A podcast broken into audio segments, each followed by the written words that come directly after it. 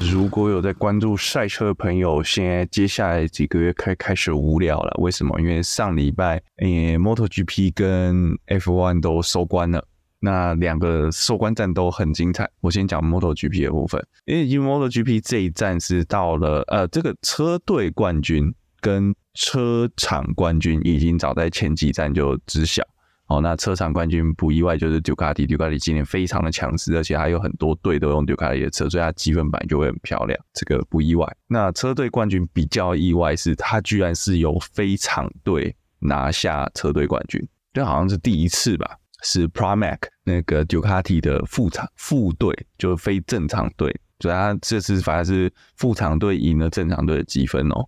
那这个我觉得蛮神奇的。那我觉得着力点是因为这个 Pramac 两位车手今年表现都非非常稳定，就是 Jorge Martin 跟那个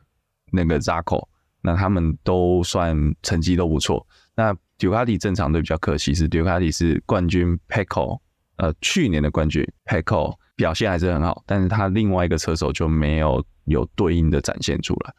哦，那那但我说最激烈还是。这个结尾跟 F1 不一样，F1 早早就知道谁是世界冠军的车手冠军。那这一次 MotoGP 是撑到最后一站才分晓，而且还在冲刺战的时候，O.K. Martin 还把分数拉近了，所以就变成是在总这个正赛的时候，只要排位差个两位吧，O.K. Martin 就有可能逆转，那从 Pecco 手上抢下冠军。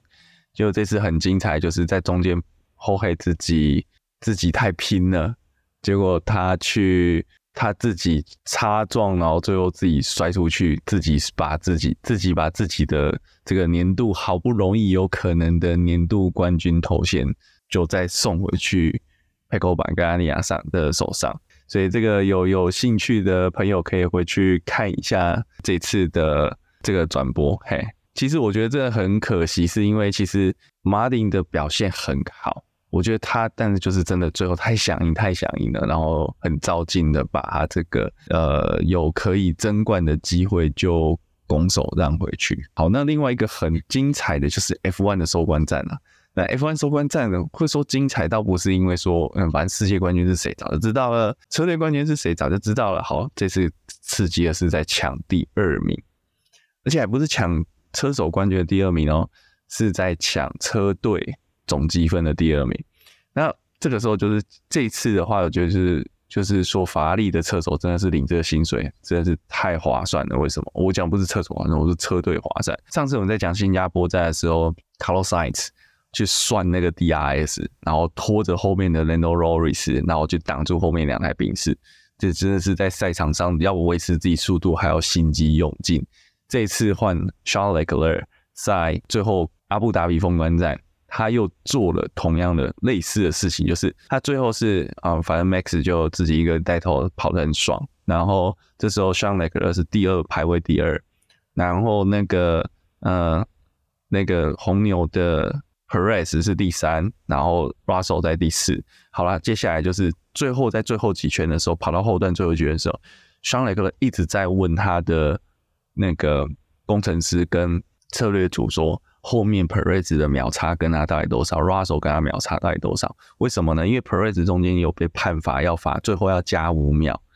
那 Benz 车队跟法拉利车队积分只差四分，所以双雷克特想要做的事情是说，他想要让 Perez 超到他的前面，然后他去后面去阻挡 Russell，让 Perez 跟 Russell 秒差可以达到五秒以上。那这样子。雷克勒虽然是第三名，他最后会回到第二名，因为罚秒的关系。但是后面的 Russell 超不了 Perez，所以就变成法拉利在二，Russell 在四，然后这个分数就差到四分，那法拉利就可以拿到年度第二名了。很可惜，最后事与愿违，就是这个秒差是三点八秒左右，所以雷克勒的这个座没有达成。然后你就想说，哎、很夸张诶，你那个车手在上面已经是在抢那个每每圈零点几秒、零点几秒秒差在那边做圈数的时候，他还要去想这些事情。你要把这干脆是把策略组的钱领掉就算了。然后更夸张的是，法拉利的策略组又做在，那这是 Carlos Sainz 跑到哪里去了？Carlos Sainz 掉到后面去了。那他是因为排位赛一些一些状况，所以造成他排位不好，然后他速度做不出来。结果法拉利的策略组又做一件很神奇的，就是呃，以 F1 的赛制是，你同一个比赛里面，你一定要用两种配方的胎。所以第一个，你一定要进站一次，要换一次轮胎；再就是你不能换一样的。结果呢，法拉利给 Carlos Sainz 换了两个同样的轮胎，然后他们在赌什么？他们在赌最后安全车会出来，就最后安全车没有出。他们想说最后一定会有人撞车，你知道吗？哦，我想说怎么会有策略组在出来就就没换安全车出来之后，你就可以免费转一次进站。他们的想法是，他用两套白胎撑完。然后最后撞一个安全车，他赶快进去换红胎，对，他就转红胎。问题是怎么会有策？我真的是不懂，是你怎么会有策略组去赌安全车这种东西？就把你的战术策略是建立在一个你不可控制的因素上。你应该是要你很多剧本，对，你应该是很多剧本是有安全车跟没有安全车嘛？怎么会把剧本压在是安全车一定会出来？而且他可能有看台湾的 STS 吧。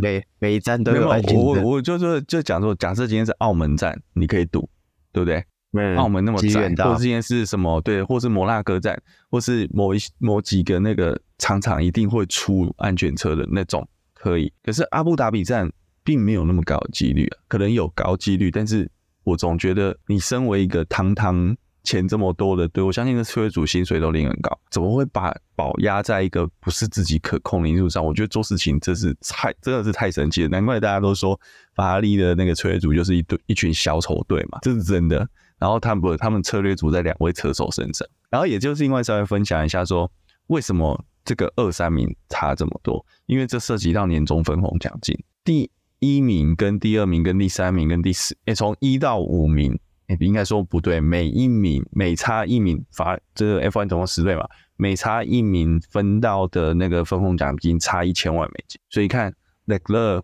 如果雷克勒卡住，帮忙卡住了，然后雷克勒赚到了这个这个积分，法拉利不是说雷克勒的，雷克勒把 Russell 卡住，然后让 Russell 掉了这个积分，法拉利第二名跟宾士第三就差了一千万美金，那。车队就有一千万美金的收入啊！你看这个后面一定也有分红，所以你就知道为什么会有这样子的较劲。然后通常车手就是我上去冲，我冲越快越好嘛，成绩最后再来看嘛，就是成绩是听天。等你想哇，这真的是这些家伙真的是很聪明。我说车手不是说策略组，真的是很聪明。然后再就是说，那你也可以知道说，那为什么 F1 会这么排斥新车队进来了？哦，因为钱真的很多。然后你真的多一队进来，我就要少十分之一的收入，对不对？嗯、这种分红的东西，对啊。所以就解释一下，嗯，这个 F1 的恩怨情仇啦，嗯。然后这真的，这个这个也很很很刺激。你就看他那 Team Radio，就是到最后几圈，雷克勒一直在问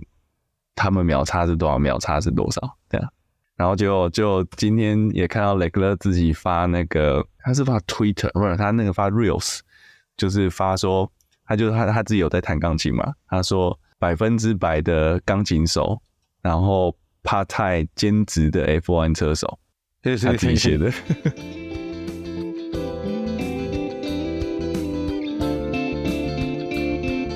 哈，大家好，我是迷你龟，我是卷毛，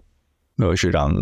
好，我们本周哎的主题来跟大家聊一下啊，刚好在前应该说十一月底的时候啊，哦，这个呃两岸不是两岸呐啊，全球的两地哦刚好展出了两一个非常具有标志性的车展，一个分别是在美国的呃 LA Auto Show 洛杉矶车展，那另外一个就是在中国的广州车展，那这两个车展的同呃他们。所举办的时间可以说是非常的接近啦，所以有甚至有一点这种互别苗头的意味在里面。那这个洛杉矶车展呢，其实也算是一个呃非常在美国当地一个老牌的车展。那这一次的洛杉矶车展上面其实没有什么太多很新的东西，就是没有什么新车发表。但是呢，也这一次可以说是呃，据说是呃一百一十六年历史以来，好。第一次，每一家参展厂商都有电动车产品啊，这也不意外啊。目前这个电动车的整个产品的布局啊，可以说是显学啊，这个是所谓的汽车业的显学。所以这个这么多的汽车产品啊，啊、电动车产品啊，这个在这个会场上面展出啊、其实可以说是非常的不令人意外。好，那另外有一个我觉得蛮特别的点是，像洛杉矶车展啊，里面居然会有，就是会有各个车厂，因为像大家如果对于车展有印象，比如说可能大家有去过台北车展的话，可能就是进去看，然后都会有一些静态的展示，就是每一家厂商就把他们的车子放在那边，然后。呃，排列出来，陈列出来，让大家可以去看展、看车，然后可能甚至直接去试车都有。但是呢，洛杉矶车展一个令我非常印象深刻的是，这个会场内啊，居然居然会有车厂直接就设置了车道，然后可以让这个专业的工作人员驾驶，然后带你去体验他们的产品。对，没有错，不意外哦，没有没有，这个我在。我在四年前去芝加哥车展就有类似的东西，啊、而且它还不是平面哦，哦它那个是皮卡车，它直接它那个展室内展间很高，其实大概嗯，就像我们的南港展览馆的楼上那种，那跳高是很高的，好几层楼高，是是，是，是，它直接在里面做了一个山坡。嗯，是，它就是绕圈，但是它有山坡沙石，也没有很复杂的实地啦，它比较粗实，因为你在室内不能用灰尘太多的状况嘛，哈。啊，对啊，就是上车驾驶带你绕一圈，哦，爬坡性能减速，这个这个叫什么缓陡坡缓降，是跟一个种侧倾的越障能力，对啊，在室内哦，而且还是油车哦。是哇，这个对于我只参加过台北车展这个小井蛙来说，可以说是非常的呃，非常的惊讶。我说这个在美国车展是非常正常的，是是是是，对，没错。所以这个呃，我我因为重点是各家车厂都会有自己的设置的车道，所以这整个展展场的腹地啊，光是想象起来就觉得是非常的巨大。OK，好，那这样的一个很特别的。也不是特别啦，就是这么样的一个巨大的车展哦，就跟大家做个分享。好，那本次的洛杉矶车展呢，哦，我我大概看了一下，其实没有什么太多呃，真的非常新奇的东西。不过呢，这一次 Hyundai 有展出了他们的 Ioniq 5 N 的这个版本实车啊，来到了会场会场上面来跟大家做呃亮相。好，那。Hyundai 的 Ioniq 5N 呢，其实之前在我们今年在聊这个英国的 Google Festival Speed 的这个表，呃，这个叫做什么嘉年华上面，其实就有跟大家现身了哦。然后 N 品牌的这个这个布局啊，Hyundai 在于 N 品牌的这个布局上面，其实也一直可以看到非常多积极的动作哦。除了这一款 Ioniq 5N 以外，哦，我记得我们之前也聊过。两款这个也是 N 品牌下面的产品嘛，有一有一台甚至我们那时候聊很像这个回到未来的车子的这个设计。OK，那这个名字我现在一时想不起来，那两款比较特别的车。好，那重点就是 R 一二二 N 吧？哦，对对对，好像是好像是对，R 一 N 二二一，哦 R N 二二一，是吗？对，R N 二二一跟 N Vision 七四。啊，对对对，没错，这两款车。那 Envision 七四，我记得就是比较像是那个，它是混动车，对对，混动车。对，总而言之，这个 N 品牌啊，这个可以说是在 Hyundai 的产品的基础上面的，很很尽全力的想要打造出这个性能品牌的这个呃印象。那我觉得这也是 Hyundai 蛮令我觉得佩服的地方啊，或者这样。好，接下来我们来回来看这一款这个 Ioniq 5 N 有什么特别之处嘛。好，那首先呢，它整台车就是有非常多属于 N 版本专属的空气套件字样，在车外观来看的话，好，那这个就非常的不意外啦，因为毕竟它这是一款性能车哦所打造出来的呃呃品牌产品嘛。所以它在这个视觉上一定要做非常多的这个布局，让你可以去感受到这台车哦，属于 N 这个品牌或是 N 这个呃特别的运动版本的这个差异感。那尤其是这个空力套件的部分呢，呃，除了整体车高降低了将近二十 mm 的以外呢，呃，这个空力套件的上去之后的宽度，让整个宽度有增加了五十 mm，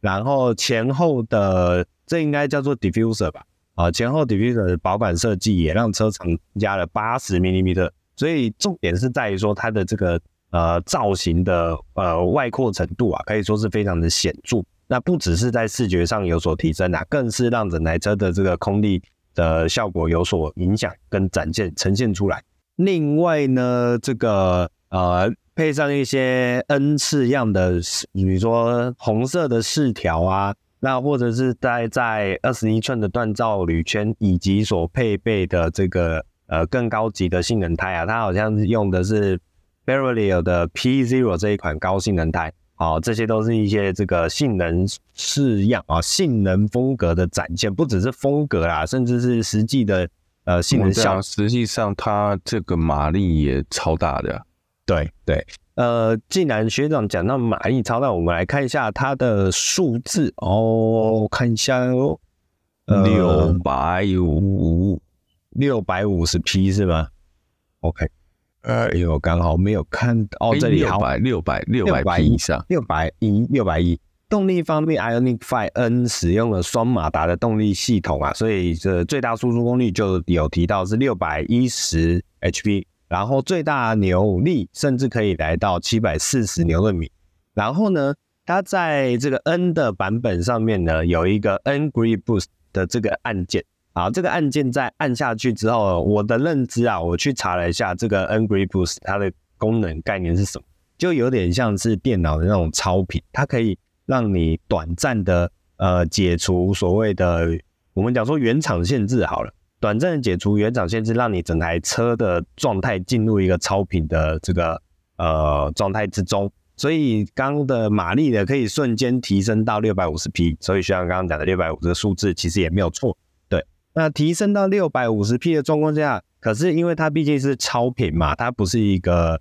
呃可以适合长时间做动的状态，所以这个所谓的 N Green Boost 这个模式只能维持十秒。那在这个十秒内，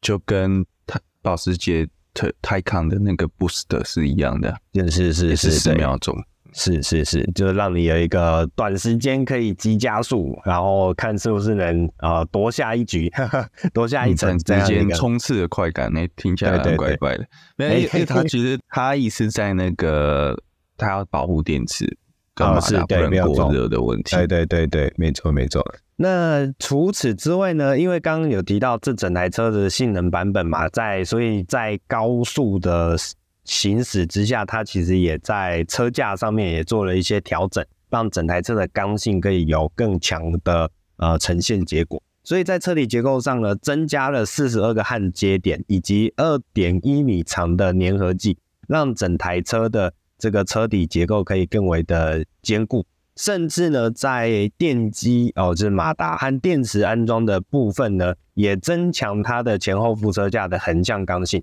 所以让整台车的这个电动马达的扭承受电动马达扭矩的那个结构件也有更进一步的提升。所以说这种性能车款，你不要说看起来它外形好像跟一般版本没有什么差别，但其实它在呃里面是有很多重要的呃调教，是跟呃一般版本车型真的完全不同了。这个调教不只是来自于你的动力源的调教，甚至是你的车体结构。或是一些车体部件都会有所提升跟调整。那除了这个之外呢？呃，其实当然，当然很多 N 版本有很多这个其他的，比如说什么什么差速器啊，或者什么新呃新的传本调教的呃所谓的转向系统啊等等之类的。那这边我就不再多做赘述。那重点在于说内装的部分，我们刚刚都是提到车子的性能，所以车子的性能就会调到车子的刚性。所以车子刚性就会再讲到车子的一些结构件啊，硬体外部的结构件。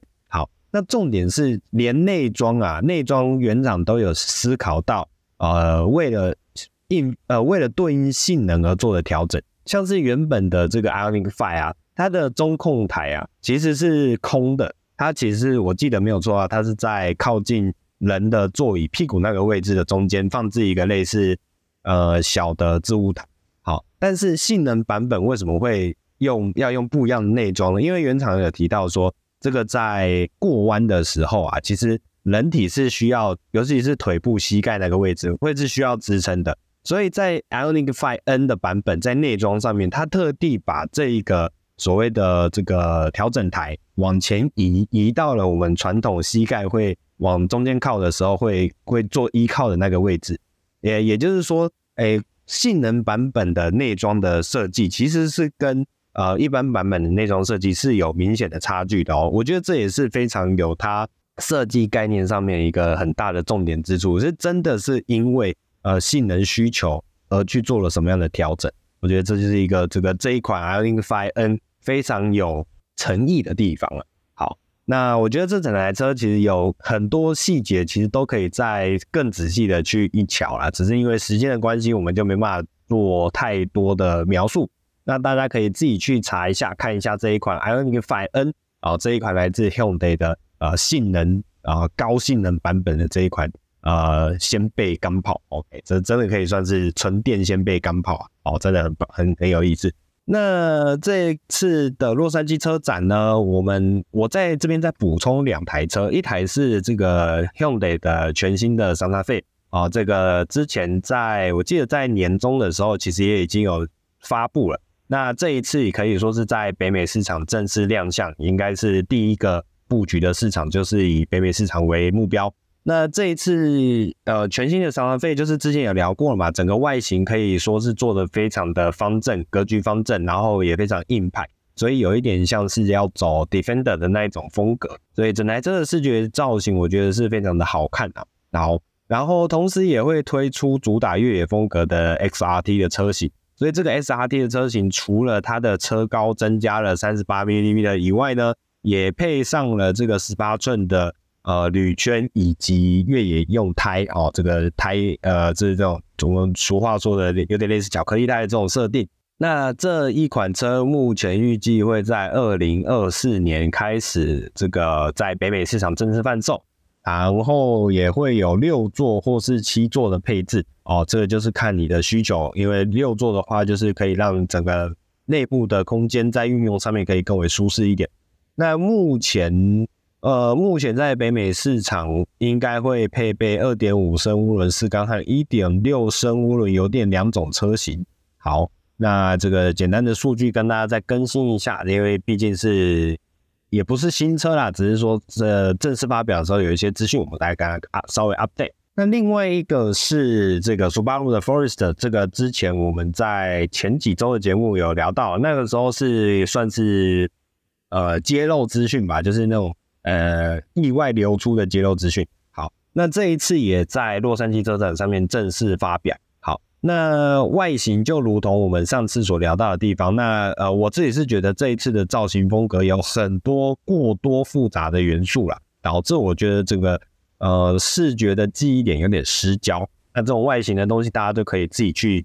了解一下。那我这边是在补充正式公布它的讯息之后。哦，想跟大家公布一些内容，像比如说，当时我们聊到的这个二点五升水平对応的这个动力引擎呢，在这一款车上面，呃呃，输出的马力跟前一代少了两匹，但是呢，呃，扭力的部分却多了二点七牛顿米，所以预预计是为了配合就是美国当地、北美当地市场的需求，可能在于扭力的使用上面会比较有所需要啦，就是毕竟这一款车也不是拿来开快的。那一样配备的是 CVT 无段变速箱的系统，以及全新版本的全时四轮驱动啊，据据说啦，反应更快，也可以输出更多的后动力在后轮上面。那另外呢，在呃整台车其他部分，我觉得就是呃大家可以再自己去看一下，不管是我们之前有聊过的，或者是这个，我觉得没有什么太突出的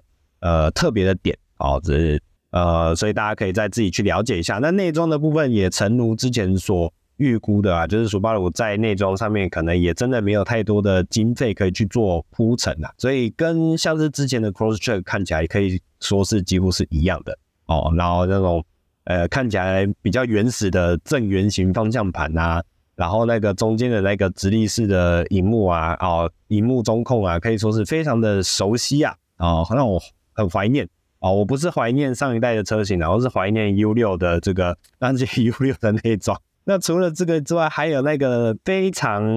呃，就是现在这个世代还在使用这种传统的排挡杆形式。OK，这种一根杆子拉起来的这种视觉。哦，这可以说是满满的既视感。好，不过我们也之前也聊过了，就是 Subaru 现在它其实是在，毕竟它的资源没有那么多啦，所以只能尽量的能省钱就省钱。那我自己觉得有一个很独特的特别的点是在于说它的后排座椅。它的后排座椅，它有在座椅的背面去设计了这个所谓的呃，我们讲说防水材质的垫子，OK，所以这个垫子呢，当你的后排座椅往前倒的时候啊，哦，这个垫子就可以当做是一个防刮的支撑哦，就是你因为我们往下倒，也有很多人为了放这个空间，可能会塞很多什么户外用具啊，所以这些户外用具在这个椅背上面，它就不会像以前我们传统椅背后面可能就是一个绒布。OK，那这样子很容易就被弄脏啊，或是弄坏掉啊。哦，我觉得这个设计就非常有它的特别之处，甚至是整个后车厢的内装啊，也都会用一些比较不一样的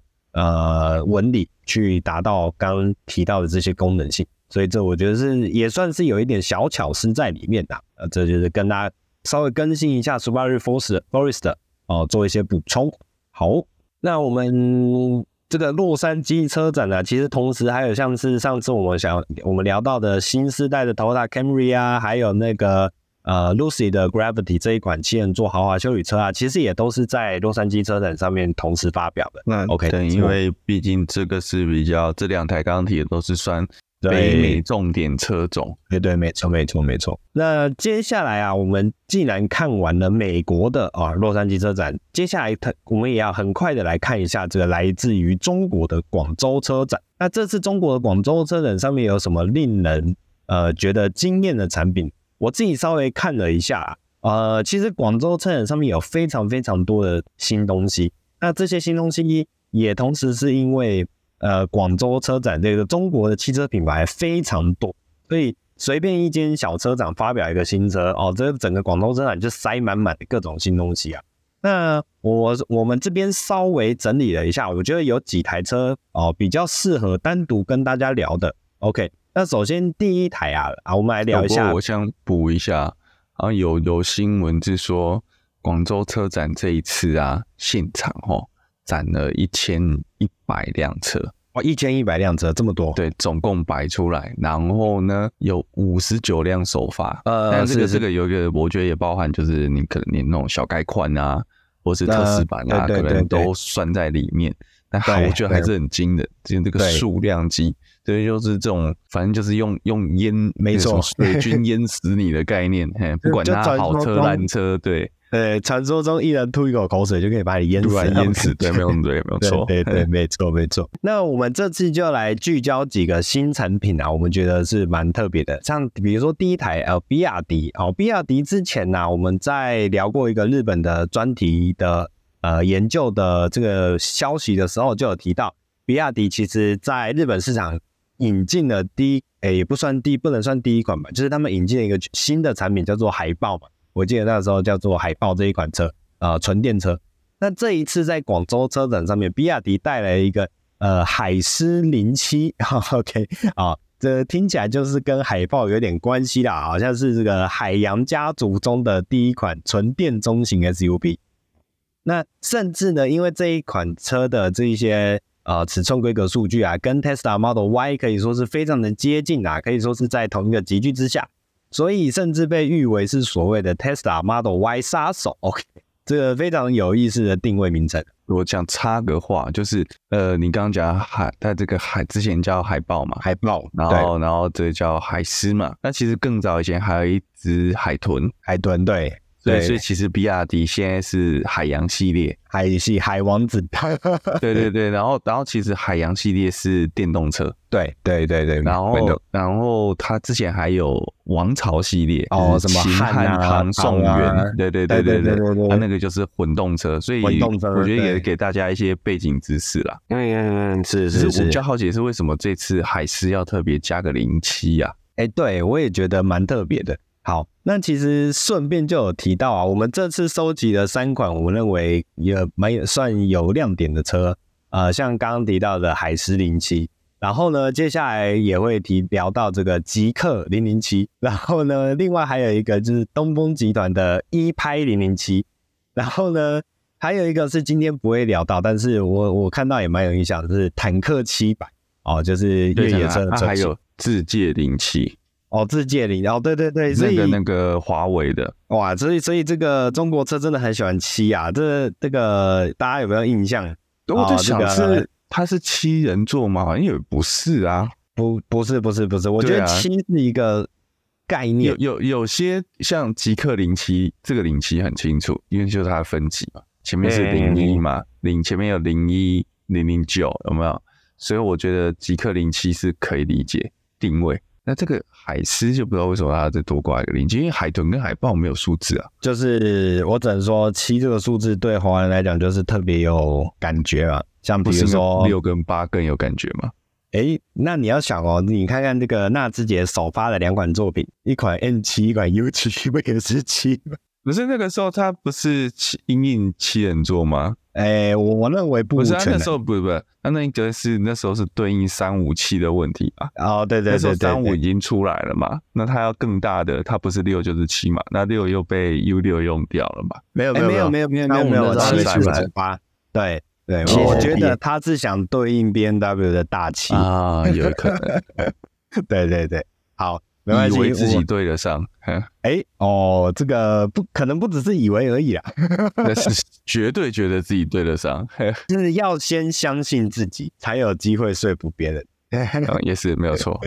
好好，那我们来看过来这一款海狮零七啊，啊，它是据称是使用一平台三点零打造。啊，然后整个车身的尺寸是车长四八三零啊，车宽四九二五，车高一六二零，那轴距是来到二九三零的这个尺寸，可以说是哦，哎，其实我看起来整台车看起来不大哦，我们从照片来说啊，看起来不大，哎，可是光看这个数据其实是很大一台车，尤其是轴轴距二九的轴距，其实可以说是还蛮宽敞的。老实说，我觉得它的内部空间应该会蛮宽敞。那在它的前脸设计，它使用的这个车头灯往下有一个倒钩，所以看起来很像是这个呃新世代的 Toyota 新世代的前脸造型，然后有一点点那种感觉，像是这个我们之前才聊过的 Prius 的那个呃视觉风格。OK，然后呃整台车的呃轮框，我觉得轮框看起来非常的大哦，应对了这一款车的这个造型风格，又有一点。呃，它在 B 柱之下开始线条往下溜的这个造型设计，所以看起来有一点这种跑旅的风格。但是我觉得它的它又不会纯粹的像是呃，像比如说 X2 啊，或者是 X4 或 X6 的那一种，呃呃，你可以很明显的看到它那种配的风格。呃，我觉得有一点点不太一样，它的线条还是有一些比较呃实体的呃外外圆外凸。OK。所以你还是可以感觉到它比较接近是呃比较接近原本的中型 SUV 的风格，然后去用一些视觉的造型去打造出这种跑车风哦，我觉得这是它的特别之处。嗯，你觉得是不是就像 GLC Coupe？诶，有有对，比较像比较像一点那种感觉，但是它的尾巴又会更短一些。我觉得它的尾巴又比 GLC Coupe 再更短，所以会再更往本格 SUV 靠一点点，但是。呃，我觉得这整个视觉感就是它就有一种新的新的风格啦，对啊，还蛮特别的。学长刚刚讲到 GLC Coupe，我觉得它的车尾灯真的很像 GLC Coupe，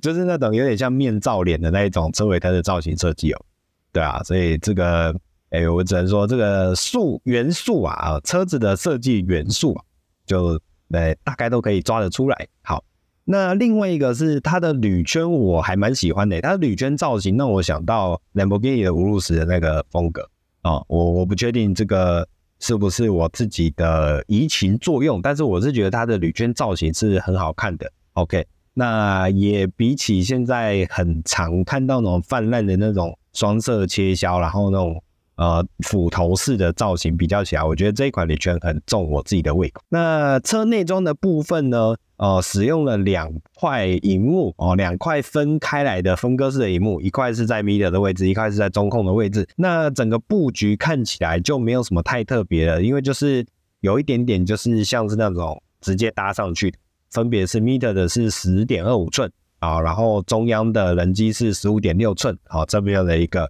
呃屏幕设置。然后据说也有配备所谓的 WHUD 的抬头显示器啊，OK。然后整台车的系统也可以使用 OTA 的远程升级，OK。那这个内装呢，我觉得就没有什么太特别之处啦，尤其是它的这个中控下方的这个我们讲说扶手台的这里的内装设计，我自己觉得有一点 old school 哎、就是它的，因为现在比较多的电动车会做的比较是简约嘛，它的线条会比较单一，然后线条单一之下，它尽量去诉求，比如说结构简单啊，或者是功能多样化的这些设计风格。但是这一款车海豹的这个刚刚所提到的呃扶手台的这一这一整块的中岛的这个设计，有一点点像是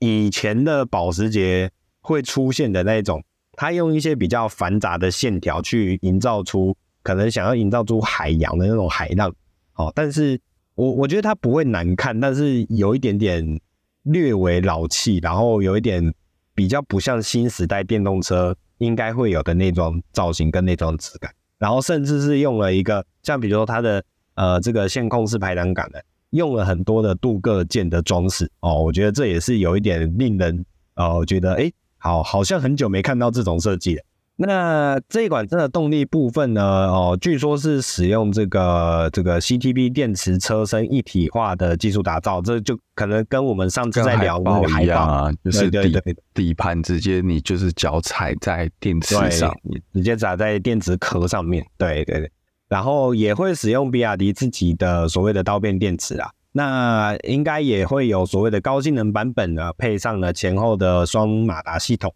所以，如果对比海豹的资料数据的话，最大马力可能会有五百二十匹的呃数据输出表现。所以，这个就是大概跟大家分享一下，这一款来自于比亚迪哦。比亚迪这间公司，其实我们之前在聊海豹的时候也有提到了吧，它算是在中国市场上非常算是第一梯队的中国车厂啊，可以这样讲。好，所以比亚迪的突然想到你刚刚那个内装啊。会不会是因为其实有一个说法，就是说这次这个海狮零七其实是它的油电车的宋改过来的？哦，那就有一个可能，就是这个内装老气这个问题，可能就是因为宋当时这个的定位。为什么我讲宋的时候特别加重啊？奇怪，听起来就很宋。对对对对，如果你这样讲的话，我觉得不无可能呐。呃，我现在稍微看一下宋的，因为外观两台车的外观很像，然后轴距又一样，所以我现在在看，有可能是换壳。嗯，是是是，我现在在看宋的内装啊。我们从中控台的，就是方向盘的那个高度的位置来看，确实，呃，整个主体设计、主体架构的设计看起来是很接近的。但是在刚刚所提到的这个叫做中岛的这一块。哦，设计上面就有很大的不同。那我在想，是不是呃，我觉得还是要想要去呼应一些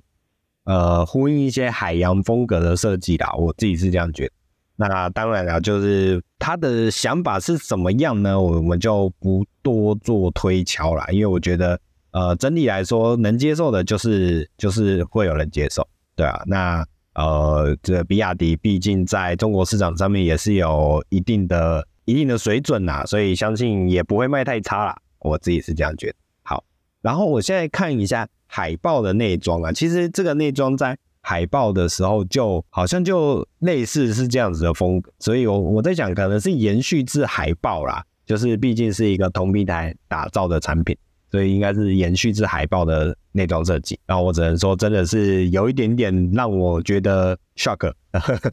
稍微老气了点。好，接下来这个学长好像来帮我们分享一下极氪吧，极氪零零七嘛，因为极氪也是爱的品牌，呃，我没有很爱，只是它是我大吉利系统，所以熟悉度比较高，okay, okay. 因为它算是 Volvo 亲亲戚这样，亲戚，远亲远亲，OK OK，嗯，那叫表哥好像怪怪的，没有，因为因为极客系列，我觉得它蛮有意思，就是它要是它是从领克特化出来的电动车品牌。嗯，那极客零零七其实从它的数字就可以知道它定位在哪里，就是它做的是一个中大级距的车型，但是它做的是一台轿车。那这个我觉得它极客零七是蛮有意思的地方是在它是一个标准三厢车哦，它并没有去因为它的电动车的世代去挑战一个可能像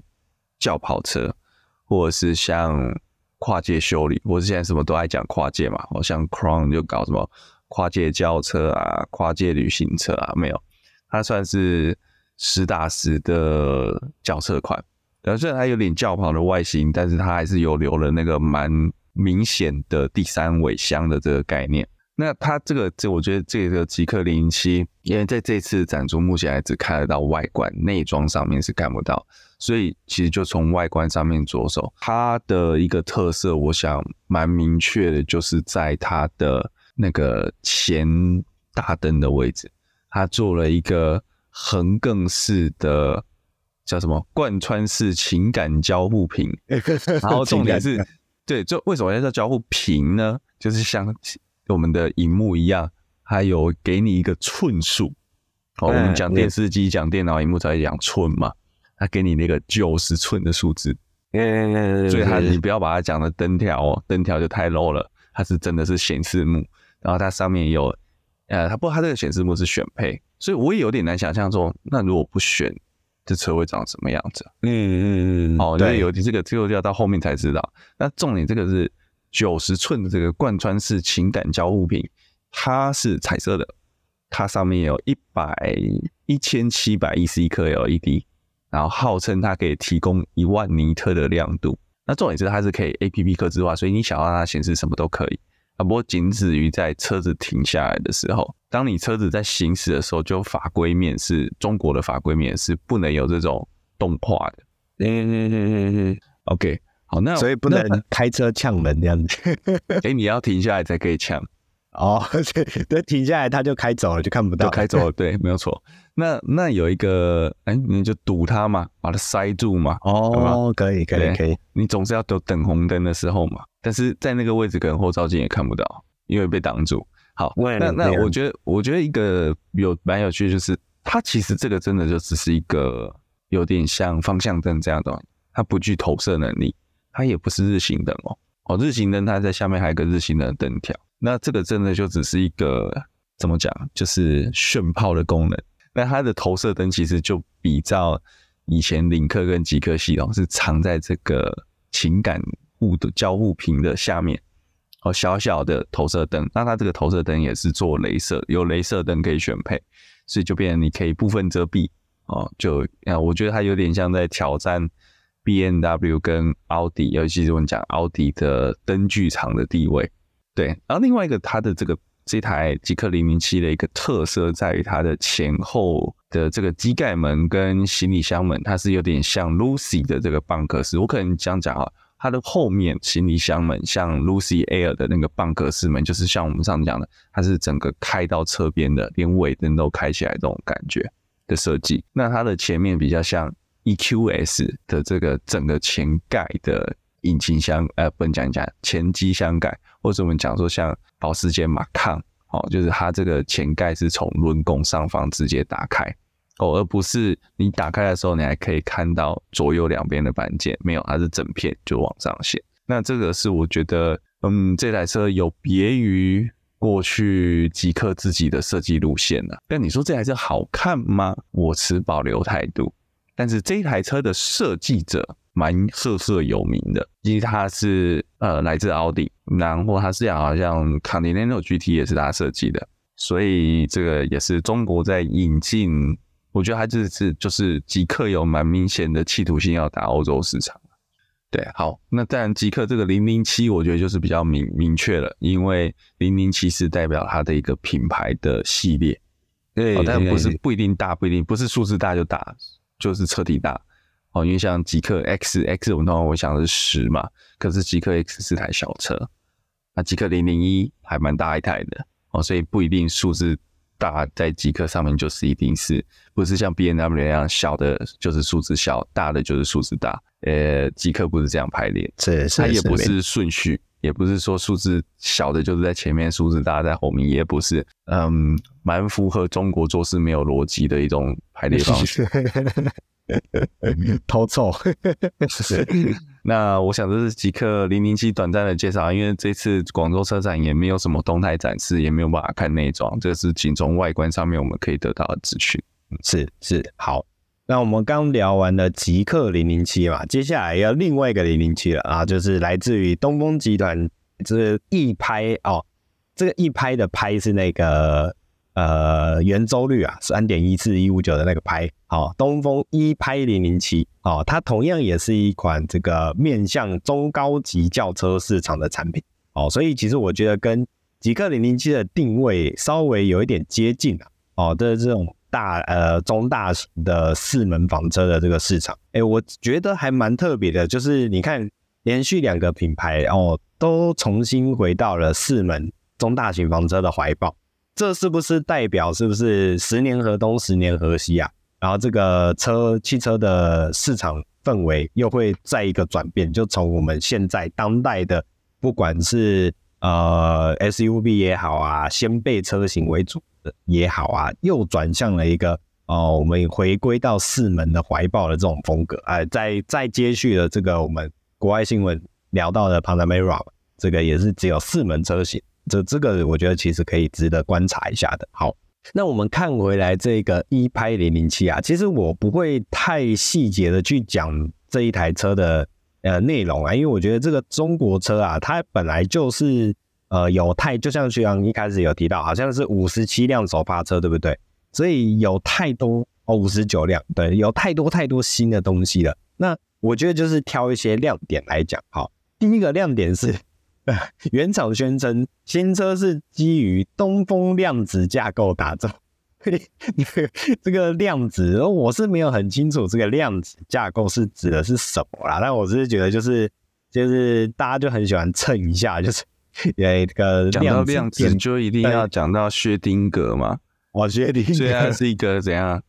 薛丁格的是，对，薛丁格这他既在又不在，还是他有他他又动又有又不动？有 又动又不动？哎，我觉得这个不错，这个描述蛮不错的，有意思。那。呃，刚诶、这个量子架构我其实没有真的很懂，他到底想要表达什么？但我就觉得他可能就是跟风啊，或者听起来很厉害，就拿来凑一凑用用啊。这个有兴趣的听众朋友可以自己去了解一下，好，这一款一拍零零七它的量子到底在哪里？然后可以再跟我们讲一下，再来跟大家做更新。好，那除此之外呢，整台车的外形啊，我觉得这个刚刚学长说，呃，极氪零零七的外形，学长是持保留态度嘛？我觉得一拍零零七的外形风格，其实我我是觉得不错的，就是整个外形的视觉感是还蛮简洁的哦，它不会有现在呃新的中国车企在做的新产品上面会有一一直会有一多很多很复杂的元素构筑在上面。那另外一个面向来说，一拍零零七的视觉风格让我想起了 Sony 的那一台呃他们的纯电车，哎，Sony 的那一台叫做什么？Vision S。Vision S，Sony Vision，哎，对，好，所以它的视觉风格啊，尤其是它的眼睛那边的造型设计，让我就觉得有一点回想到这一款车啊。OK，其实我觉得也蛮像 Volvo Polestar，哎，不是不是 Volvo，蛮像 Polestar 的那个呃分割的雷神之锤，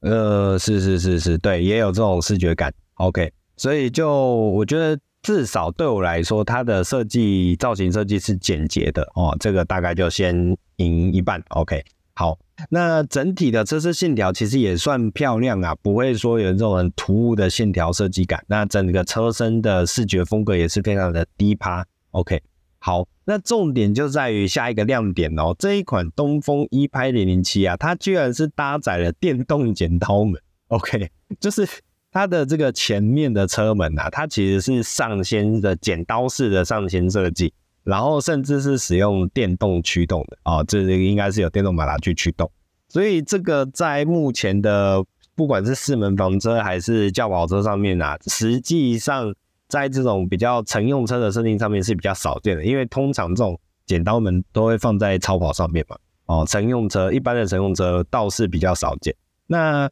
究竟这个所谓的电动剪刀门，它是一个噱头呢，还是它真的有它这个厉害之处呢？功用之处呢？这个我觉得就得要这一款车进面试试。它的后门呢，后门好像还不知道后门是怎么开哈。我觉得后门没没办法，对我觉得后门应该是传统开吧，因为后门没有办法开啊，不是？对，哎 哎哎，不是